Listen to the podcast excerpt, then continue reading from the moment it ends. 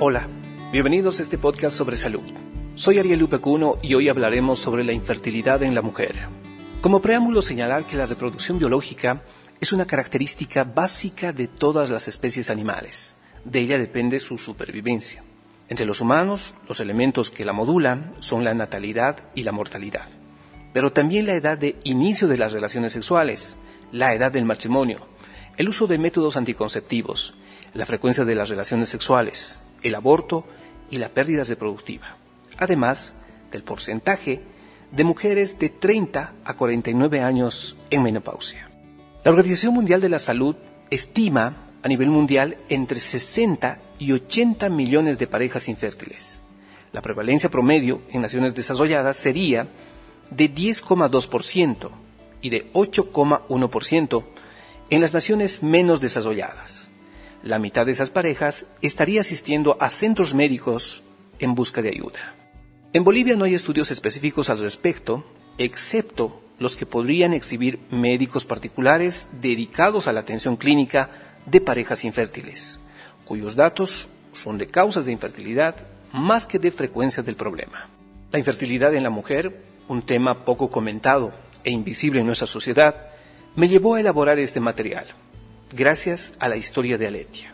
Aletia, una mujer de 38 años de edad, oriunda de la ciudad de Oruro, hija única, de profesión contadora, ya varios años que trabaja en una institución pública.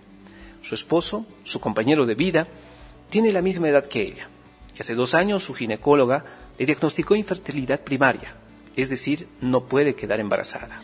El inicio de esta historia se remonta a mediados del año 2019, cuando Aletia, acudió a consultar y conocer desde el punto de vista ginecológico el por qué no se embarazaba. Ante ello, la médico le informó que la infertilidad primaria se refiere a las parejas que no han podido quedar en embarazo después de al menos un año de relaciones sexuales sin usar métodos anticonceptivos. La infertilidad de Aletia cambió su vida radicalmente. Trajo a su vida frustración, maltrato psicológico y rechazo por parte de su pareja. Ello le hace sentirse culpable de no poder construir una familia que tanto soñó, pese a que existe una luz de esperanza de encaminar un tratamiento para quedar embarazada. La historia de Aletia es una de varios casos de infertilidad en nuestro país. Según un estudio realizado en Bolivia por la Unidad de Epidemiología Social del Instituto de Investigación en Salud y Desarrollo de la Facultad de Medicina de la Universidad Mayor de San Andrés, se estableció que de cada 100 embarazos, 90 terminan en niño nacido vivo, 2 en mortinato y 8 en aborto. Este dato tiene relación con estimaciones internacionales que fijan entre el 10 y 15% la prevalencia promedio de parejas infértiles en cualquier nación. Pero profundicemos, ampliemos este tema.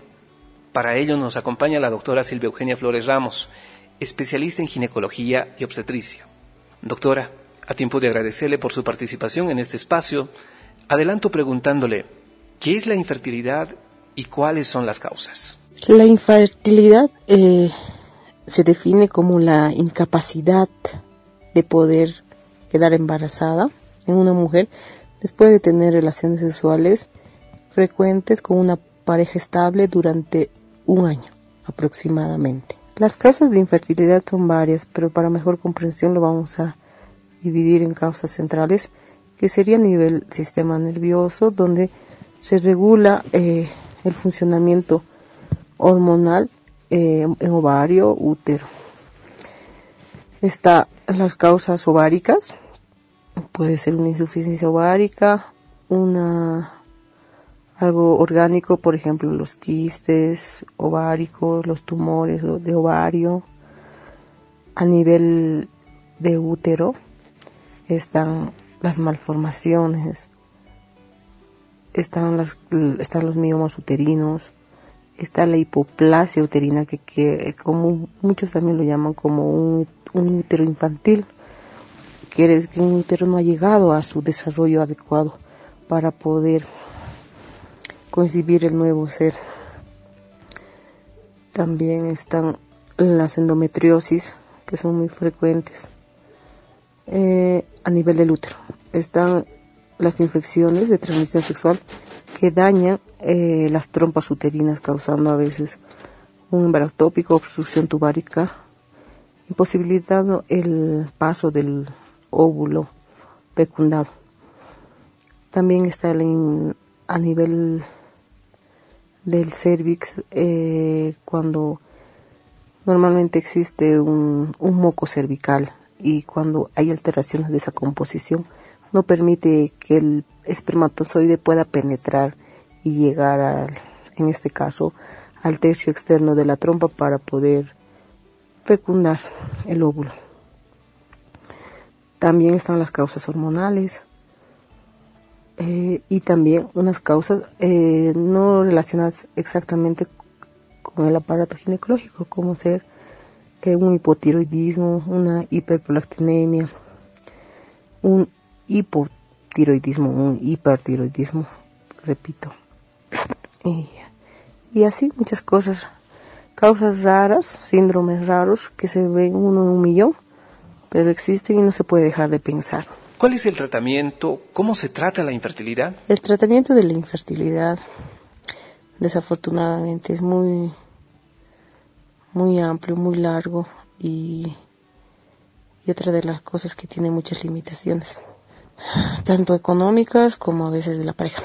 El tratamiento debe ser siempre base, eh, es un, tratamiento multidisciplinario, donde el rol lo, juega mucho el ginecólogo, pero también tiene que haber un urologo, un endocrino, un psicólogo y un clínico, y también un buen, eh, un buen eh, personal de laboratorio.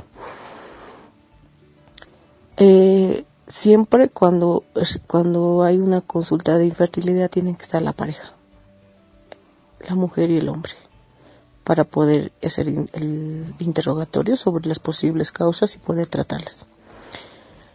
Les hablaba de las limitaciones. La primera limitación es la económica. El tratamiento de infertilidad es costosa, de mucha paciencia y sin perder las esperanzas. Eh, no les voy a hablar así específicamente qué tratamiento vamos a ir porque es amplio, varios, pero se van a dar cuenta que es de acorde a las causas. Por ejemplo, si tengo una paciente con un mioma uterino, que es un tumor benigno del útero, y que el tratamiento específico de eso es la cirugía, tengo que retirar ese mioma y esperar aproximadamente tres meses para que, la mujer pueda planificar su embarazo. Así otro ejemplo, por ejemplo, que son las más, causas más frecuentes y más fáciles de tratar son los trastornos menstruales. Por ejemplo, el caso de los quistes, el ovario poliquístico que ocasiona una irregularidad menstrual, un desbalance hormonal, en este caso que nos compete regularizar esas hormonas, tratar a la paciente hormonalmente y mejorar todos los acapites que va acompañadas. Una de las, eh, de las cosas muy importantes también en este caso es mantener un peso ideal. La paciente tiene que mantener un peso ideal porque sabemos que, que la obesidad es una enfermedad, un trastorno. Y como un trastorno es una enfermedad puede ocasionar alteraciones hormonales. Doctora, ¿cómo afecta moral y psicológicamente la infertilidad a la mujer? Les puedo decir muchísimo, muchísimo. Porque lastimosamente vivimos en una sociedad mmm, que todavía eh, no estamos libres de la discriminación. Y a veces muchas mujeres se sienten discriminadas, tanto social como familiarmente, y mucho más por su pareja a veces la sociedad está, son las primeras en juzgar de decir, ¿por qué no tienes tu hijo? ¿Cuándo vas a tener tu, tu hijo o tu bebé? La familia presiona y a veces hay un, hay un factor muy importante que es el estrés. Que el estrés es un trastorno hormonal también que puede frenar y puede impedir eh, el embarazo. Por eso también por eso también es muy importante, como les había comentado, el, el tratamiento que es multidisciplinario, donde juega muy, un rol muy importante el psicólogo, tanto eh, en el antes del tratamiento como en el después, En el antes porque como, como para que, para que pueda tal vez relajar, hacer entrar en calma a la paciente y sus niveles hormonales del estrés puedan disminuir. En el después, ¿por qué? Sobre el tratamiento, les dije que es muy caro, es de mucha paciencia, de hay que tener muchas esperanzas porque a veces a la primera falla, hay que repetir la segunda y tercera y así sucesivamente. Y la mujer y su pareja en este caso tienen que estar súper preparados para poder sobrellevar el primer derrote o el segundo así. Siempre trabajamos en el, en el nos enfocamos para que a la primera pueda ser tratada, pero a veces es imposible. Es imposible por muchas circunstancias que ocurren. ¿Cuán importante es el apoyo de la pareja? Es decir, el apoyo del varón. Muy importante, muy importante porque porque se ve la diferencia cuando una mujer acude o acude a solicitar una ayuda para planificación familiar y en este caso es infértil y no viene acompañada de la pareja fatal. Y porque a veces, muchas veces, eh, la mujer sufre de discriminación, le decía. El hombre siempre le echa la culpa. Tú eres la culpable, tú eres la que no me puedes dar el hijo. O sea, incluso a, a, poder agredirla verbalmente, psicológicamente, con, con palabras inadecuadas. Y a veces la mujer viene porque tal vez desea ser mamá, pero viene con esa presión, con esa tensión de que el esposo se comporta así. Y como les dije, o sea, yo cuando tengo una consulta de infertilidad siempre solicito la, la asistencia de ambos, de, de la pareja. Y a veces me dicen, no, doctora, no puede venir porque no quiere, estoy bien escondida. Y yo digo, pero ¿cómo? ¿Cómo te va a ayudar?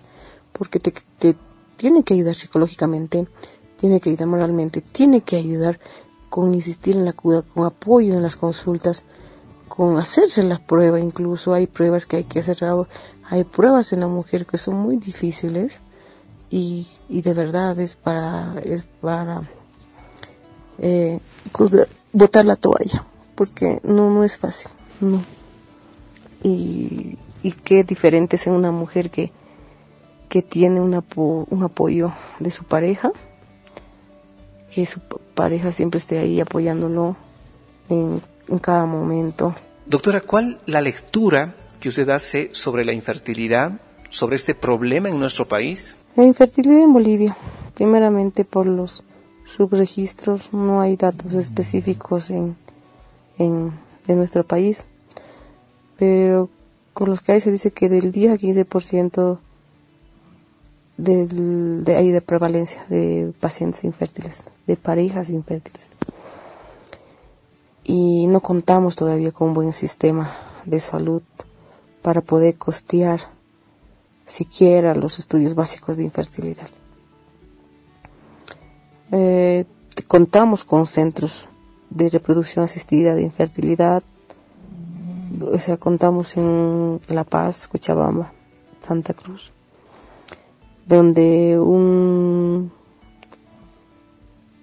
un in vitro cuesta aproximadamente 10 mil dólares y con un 50% de probabilidad de quedar embarazada y 50% de probabilidad de no quedar embarazada. El tratamiento, como les había dicho, es costoso y muchas mujeres no llegan hasta el final. Y por eso no se completa el tratamiento de infertilidad.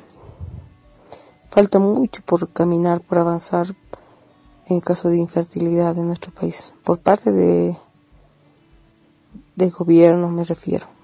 Porque como les dije, hay varios centros donde cada vez va aumentando más la tecnología, los recursos para tratar pacientes, parejas infértiles. ¿Qué nos enseña la infertilidad? La enseñanza que nos da la infertilidad en mi caso desde el punto de vista médico es, y también desde el punto de vista humano, valorar la vida. Yo siempre eh, doy anécdotas a mis pacientes y veo las dos caras de la moneda, en que una paciente viene rogando planificación familiar, querer recibir tratamiento para poder quedar embarazada, incluso me quedo horas para poder conversar y escuchar sus problemas. Y por otro lado, pacientes que quieren abortar. Yo digo, ¿cómo, eh, o sea, cómo, cómo dos caras de la moneda? Y cómo lo ven el aborto como un método anticonceptivo, ver los riesgos, ver los prejuicios y también hay casos de que lastimosamente el aborto es uno de los factores de riesgo también para infertilidad, dependiendo del tipo de aborto que se ha realizado. Y a veces una paciente, una persona se realiza el aborto y después nunca más queda embarazada. Es el dolor más fuerte, el más amargo posible. Para concluir, doctora, un mensaje, unas palabras para aquellas parejas que tienen el anhelo de tener un hijo. Las palabras que le puedo dar a las parejas que quieran tener hijos es que tengan mucha paciencia, no pierdan las esperanzas, que sigan luchando, que no se den por vencidas al final, que busquen cualquier método, que, o sea, personalmente, y que la meta específica, o sea, la meta final sea poder concebir un bebé. Eso, y que, qué agrado es poder tratar pacientes en infertilidad que al final puedan irse del hospital con un bebé cargado en sus brazos. Ha compartido sus conocimientos y experiencia con este espacio la doctora Silvia Eugenia Flores Ramos, especialista en ginecología y obstetricia. Para cerrar este podcast sobre la infertilidad, me despido con esta frase. Lo vas a conseguir vas a tener a tu hijo en brazos. Ese día pensarás, ya estoy donde quería estar. Gracias y hasta nuestro próximo podcast sobre salud.